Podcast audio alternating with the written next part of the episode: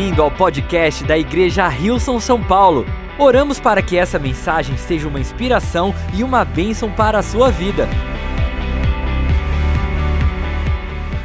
Se você gosta de acompanhar aí na sua casa com a Bíblia, um aplicativo, ou quem sabe você está tomando notas, nós vamos hoje para o livro de Apocalipse.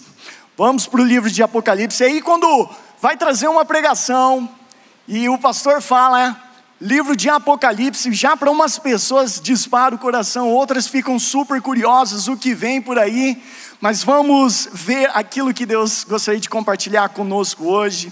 Então, Apocalipse capítulo 5, do versículo 1 ao 7, diz assim: Então vi na mão direita daquele que está assentado no trono um livro em forma de rolo escrito de ambos os lados e selado com sete selos. Vi um anjo poderoso proclamando em alta voz: Quem é digno de romper os selos e abrir o livro? Mas não havia ninguém, nem no céu, nem na terra, nem debaixo da terra, que pudesse abrir o livro, ou sequer olhar para ele. E eu chorava chorava muito porque não se encontrou ninguém que fosse digno de abrir o livro e de olhar para ele. Então, um dos anciãos me disse: Não chore.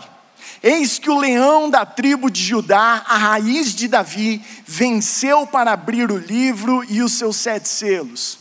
Depois vi um cordeiro que parecia ter estado morto, em pé, no centro do trono, cercado pelos quatro seres viventes e pelos anciãos.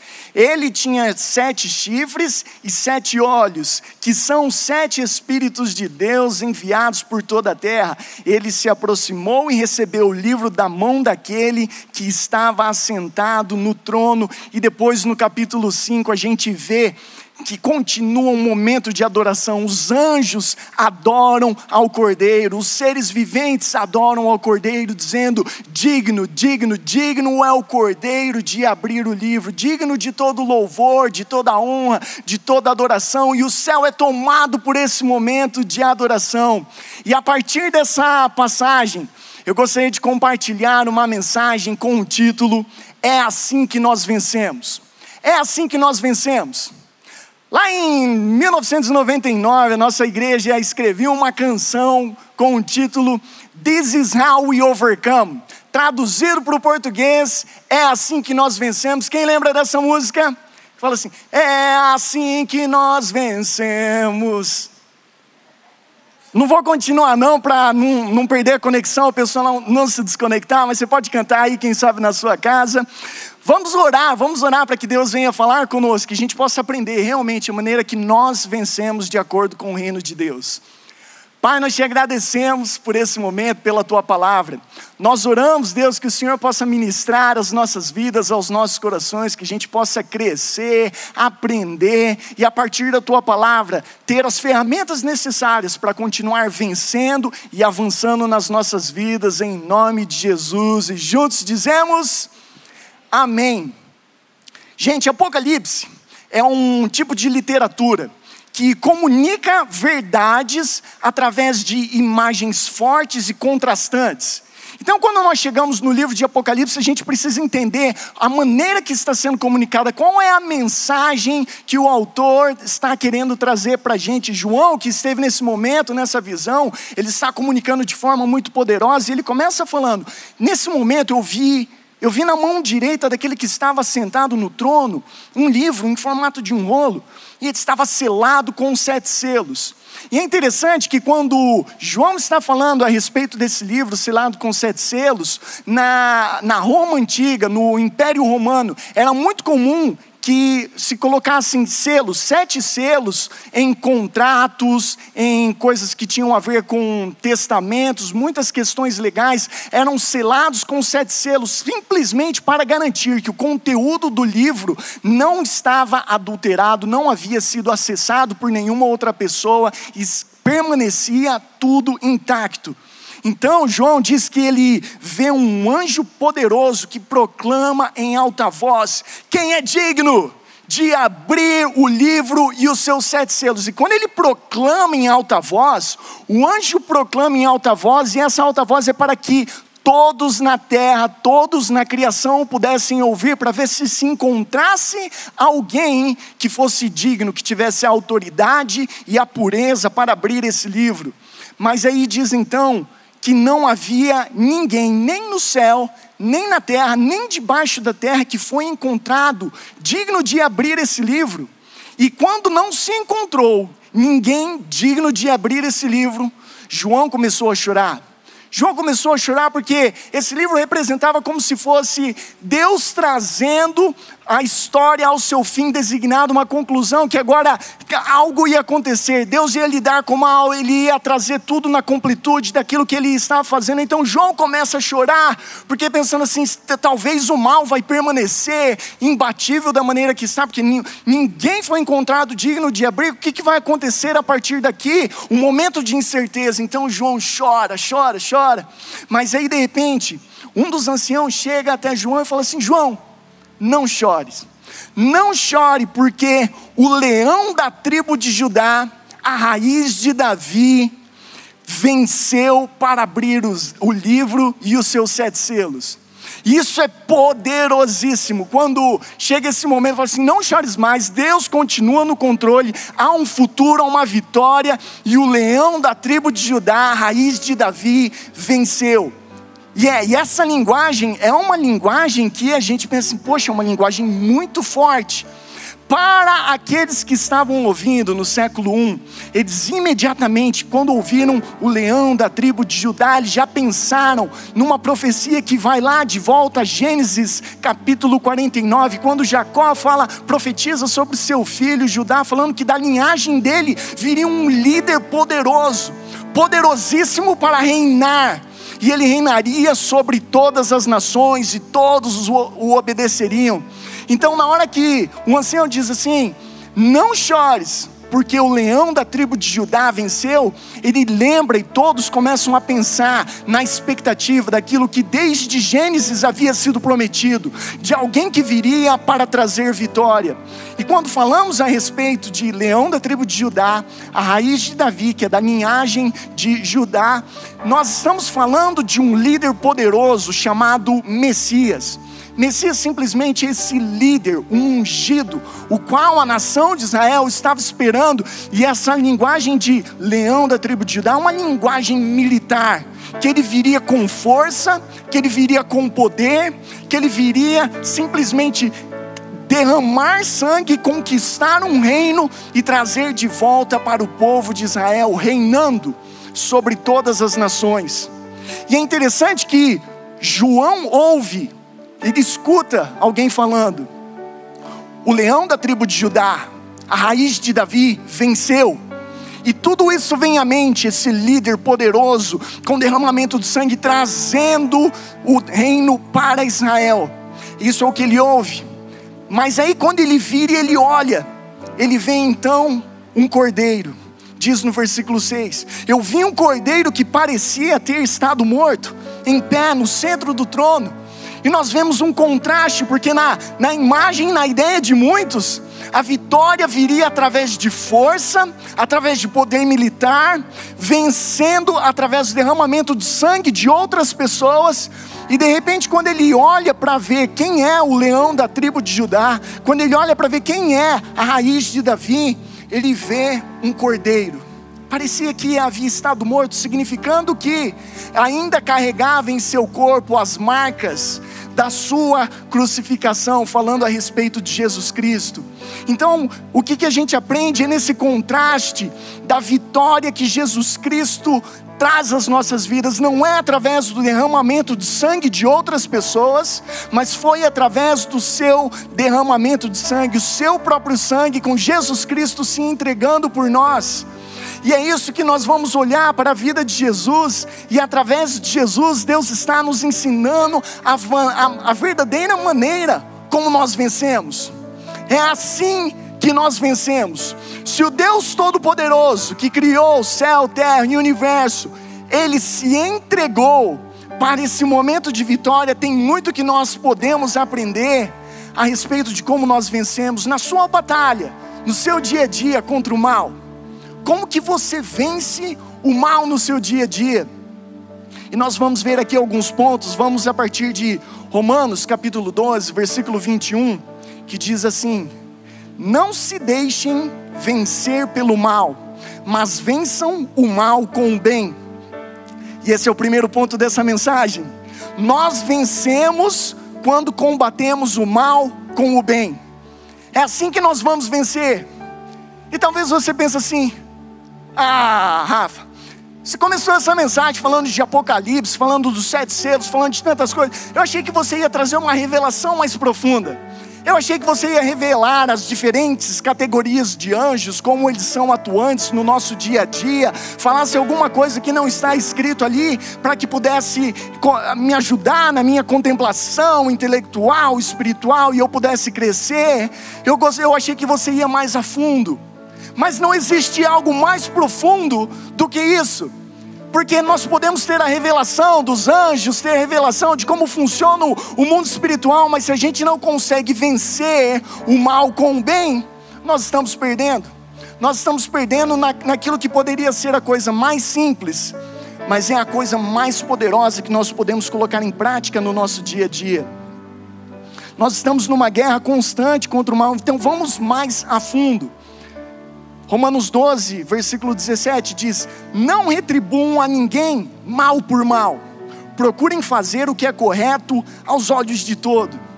Que não é utilizando o mal que nós vamos conseguir vencer o mal. Se nós usamos o mal para vencer o mal, o que acontece é que nós multiplicamos a injustiça e a gente multiplica também o pecado.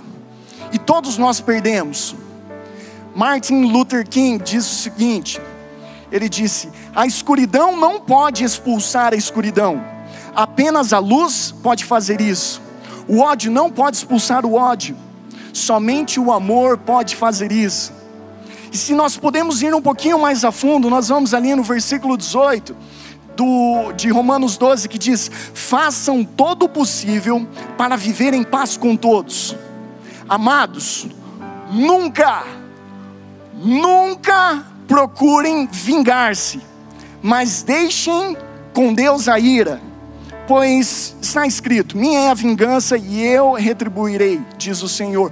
Ao contrário, ao invés de se vingar, faça o seguinte: se o seu inimigo estiver com fome, dele de comer, se tiver sede, dele de beber Fazendo isso, você amontoará brasas vivas sobre a cabeça dele, quem sabe trazendo arrependimento. E o ponto número dois é: nós vencemos quando nós perdoamos, ao invés de nos vingarmos. Nós vencemos quando nós perdoamos, não é através da vingança que nós vamos vencer, que a gente vai satisfazer algo de errado que foi feito contra as nossas vidas, é através do perdão. E se a gente puder falar um pouquinho do mundo espiritual, essa atitude de perdoar, ao invés de se vingar, dá um bug na cabeça do diabo. Ele não entende o que está acontecendo, porque não seria a forma que ele trabalharia, mas é a forma que Deus trabalha.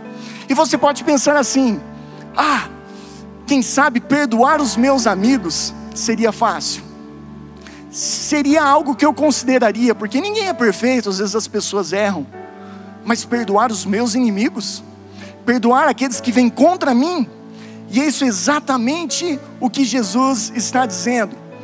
Aí talvez você pense assim: ah, mas a gente não pode passar a mão na cabeça das pessoas quando elas fazem coisa de errado. Mas o que a gente precisa entender é o seguinte: que o perdão não é passar a mão na cabeça de outra pessoa, o perdão é tirar espinhos do nosso próprio coração é, é tratar do nosso próprio coração. Não se trata de falar assim, oh, o que você fez está tudo bem, mas é perdoar, trabalhar para reconciliar, para que a gente possa continuar avançando. Então, perdão não é de passar cabeça na mão das pessoas, a gente está tratando com o nosso próprio coração. E é assim que nós vencemos. É assim que nós vamos vencer no nosso dia a dia. Ponto número 3: nós vencemos quando nós oramos pelos nossos inimigos. Não somente o perdão, porque aquele perdão que talvez a pessoa dá distante, e você não quer relacionamento, quer separação, quer distância, tudo bem, é, é entendível, mas vamos aprender com Jesus, que diz em Mateus capítulo 5, versículo 43 em diante. Ele diz assim: Vocês ouviram o que foi dito: ame o seu próximo e odeie o seu inimigo. Mas eu lhes digo: amem os seus inimigos e orem por aqueles que os perseguem. Olha que coisa poderosa! Você quer verificar, quer fazer uma avaliação se você está vencendo o mal no seu dia a dia? Faça o seguinte: coloque o seu joelho no chão e ore pelo seu inimigo. Se você não conseguir orar pelo seu inimigo, o mal está vencendo. Mas se você colocar o seu joelho no chão, orar pelo seu inimigo, talvez seja difícil no começo, as primeiras palavras engasgam, você não consegue falar alguma coisa mas você persiste, você começa a orar, você começa a abençoar a pessoa. Tem algo que acontece poderoso nesse momento que libera no teu coração, que libera na vida da pessoa. O mundo espiritual todo começa numa grande revolução, porque você está invocando o Deus dos céus para perdoar um inimigo, coisa que Jesus Cristo fez quando estava sendo crucificado. Deus está pedindo de nós não algo que Ele não estaria disposto a fazer, mas Jesus Cristo crucificado falava assim: Pai, perdoe eles eles não sabem o que fazem. E se nós começarmos a orar dessa forma, nós vamos continuar vencendo no nosso dia a dia. Ponto número 4. Nós vencemos quando nós abençoamos os que nos perseguem. Versículo 14 de Romanos 12: Abençoem aqueles que os perseguem, abençoem e não amaldiçoem. A gente está indo aqui de, do perdão, da aproximação, para oração, aproximação no coração e agora vamos abençoar. Vamos mais a fundo, cada vez mais a fundo. Ao invés de falar mal e desejar mal para as pessoas, falar bem, abençoar, trazer algo que possa edificar a vida da pessoa. Se você fala mal de alguém quando você tem a oportunidade, o mal vence. Mas se você falar bem de alguém, quando você tem a oportunidade de falar mal dessa pessoa, você vence. Nós vencemos contra o mal quando nós combatemos o mal com o bem. É com o bem que nós vamos vencer é nessa revolução e nós precisamos dessa revolução, porque foi revolucionário dois mil anos atrás, quando Jesus disse isso pela primeira vez, mas continua sendo revolucionário no nosso dia a dia hoje. Precisamos vencer o mal com o bem. Número 5, nós vencemos quando nos alegramos com os que, com os que se alegram e choramos com os que choram. Esse é o, praticamente o versículo 15 de Romanos 12. Alegrem-se com os que se alegram e chorem com os que choram. E Deus vai trabalhar bastante nos nossos corações aqui. Por quê? Porque muitos choram com os que se alegram. Choram com os que se alegram.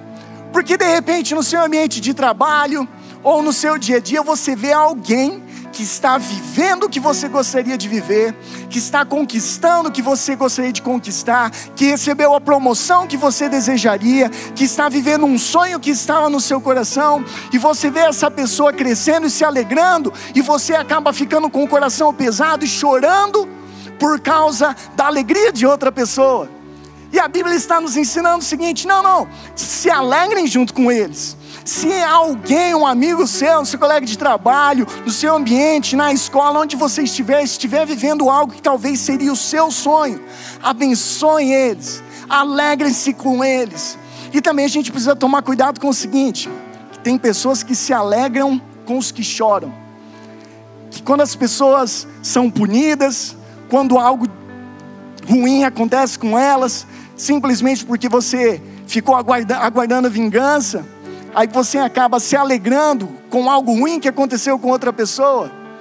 E Jesus está dizendo assim: não chorem, por favor, chore com os que choram. Aqueles que estão sofrendo, chorem junto com eles, ajude, estenda a mão, levante eles.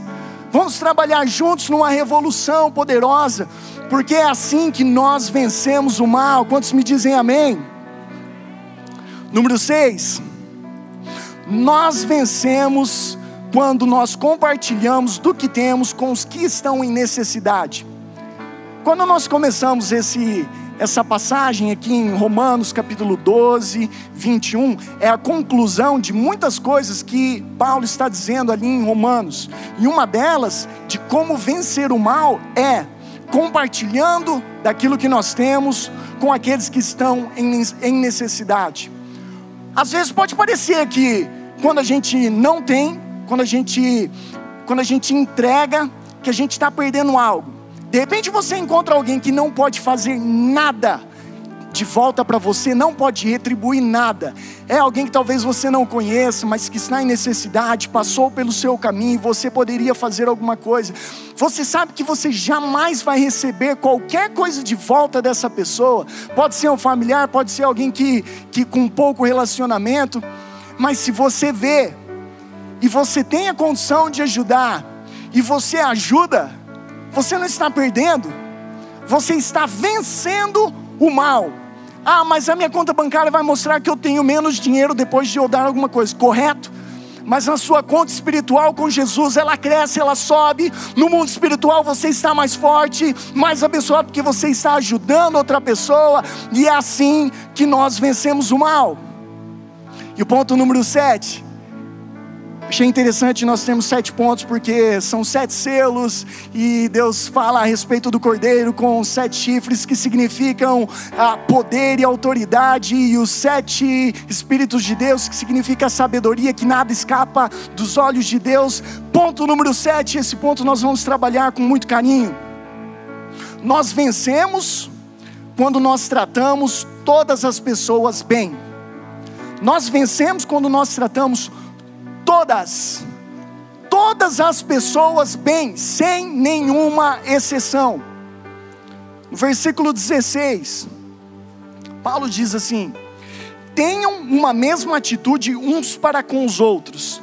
Não sejam orgulhosos, mas estejam dispostos a associar-se as pessoas de posição inferior estejam dispostos a associar-se, a se aproximar, a ter relacionamento, a conversar, a estar próximo. Não sejam sábios aos seus próprios olhos, escolhendo, achando que isso pode contaminar ou não, ou o que quer que seja. Ele está dizendo: estejam dispostos a se associar com todas as pessoas, pessoas de posição inferior. E quando Paulo está tratando essa questão de associar-se com pessoas de posição inferior, ele está falando que existem pessoas dentro da igreja que se acham que estão numa posição superior. E por causa da superioridade delas, elas veem outras pessoas de forma inferior. E Deus está tratando de corrigir uma atitude no coração daqueles que fazem acepção de pessoas aqueles que, que dividem, daqueles que não querem se relacionar com certos grupos por causa das escolhas dessas pessoas. Isso é repugnante aos olhos de Deus. Nós precisamos nos associar com todas as pessoas. Tiago capítulo 2, versículo 1 ao 4, diz assim: Meus irmãos, vocês que creem no nosso glorioso Senhor Jesus, vocês que creem no Senhor Jesus Cristo, preste, preste bem atenção. Vocês que confessam Jesus Cristo como Senhor, vocês que seguem Ele, que escutam o ensinamento de Jesus, de Jesus, prestem atenção. Nunca, nunca tratem as pessoas de modo diferente por causa da aparência delas ah, não está com uma aparência muito boa, qualquer que seja. Ah, esse negócio de julgar a aparência é do nosso coração. Ele está dizendo assim: nunca tratem as pessoas de forma diferente por causa da aparência delas. Por exemplo, entra na reunião de vocês um homem com anéis de ouro e bem vestido, e entra também outro, pobre e vestindo roupas velhas. Digamos que vocês tratem melhor o que está bem vestido e dizem: Esse aqui é o melhor lugar sente-se aqui. Mas dizem ao pobre: fique em pé, ali, ó. Sente-se ali no chão, perto dos meus pés. Nesse caso, vocês estão fazendo diferença entre vocês mesmos. Vocês estão fazendo diferenças entre vocês mesmos, seres humanos. E estão baseando em maus motivos para julgar o valor dos outros. Paulo está dizendo assim, Tiago está dizendo assim: Pare de julgar as pessoas pela aparência delas. Para de, de, de evitar um tratamento ou, dar um tratamento especial não baseado na aparência delas. É, se, se pudesse colocar de uma forma moderna, que você trabalha no estacionamento, tem um estacionamento, talvez você é manobrista, e entra uma pessoa com um carro no valor de um milhão de reais, e você vai dar um certo tratamento. Daqui a pouco entra uma pessoa com um carro no valor de não chega, não chega a mil reais.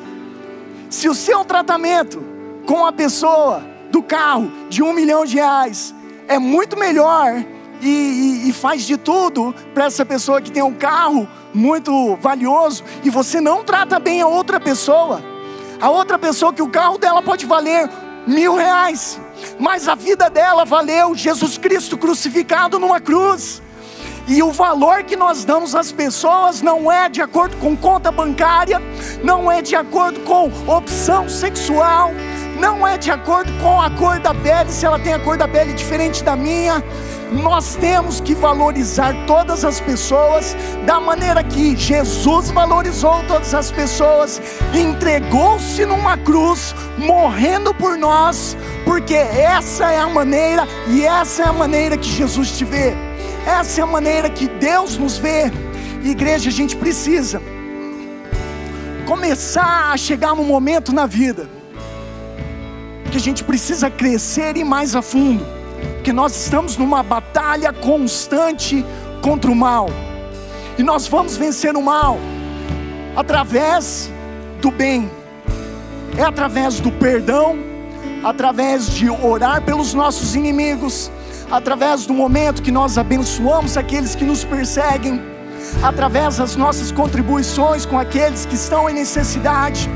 E quando nós tratamos bem todas as pessoas, sem fazer acepção de pessoas, se você foi tratado mal em algum lugar, por causa da cor da sua pele, por causa das, da sua opção sexual ou que você decidiu para a sua vida, saiba que Jesus Cristo te ama, entregou a vida dele por você, quer te restaurar, quer te fortalecer. Se você foi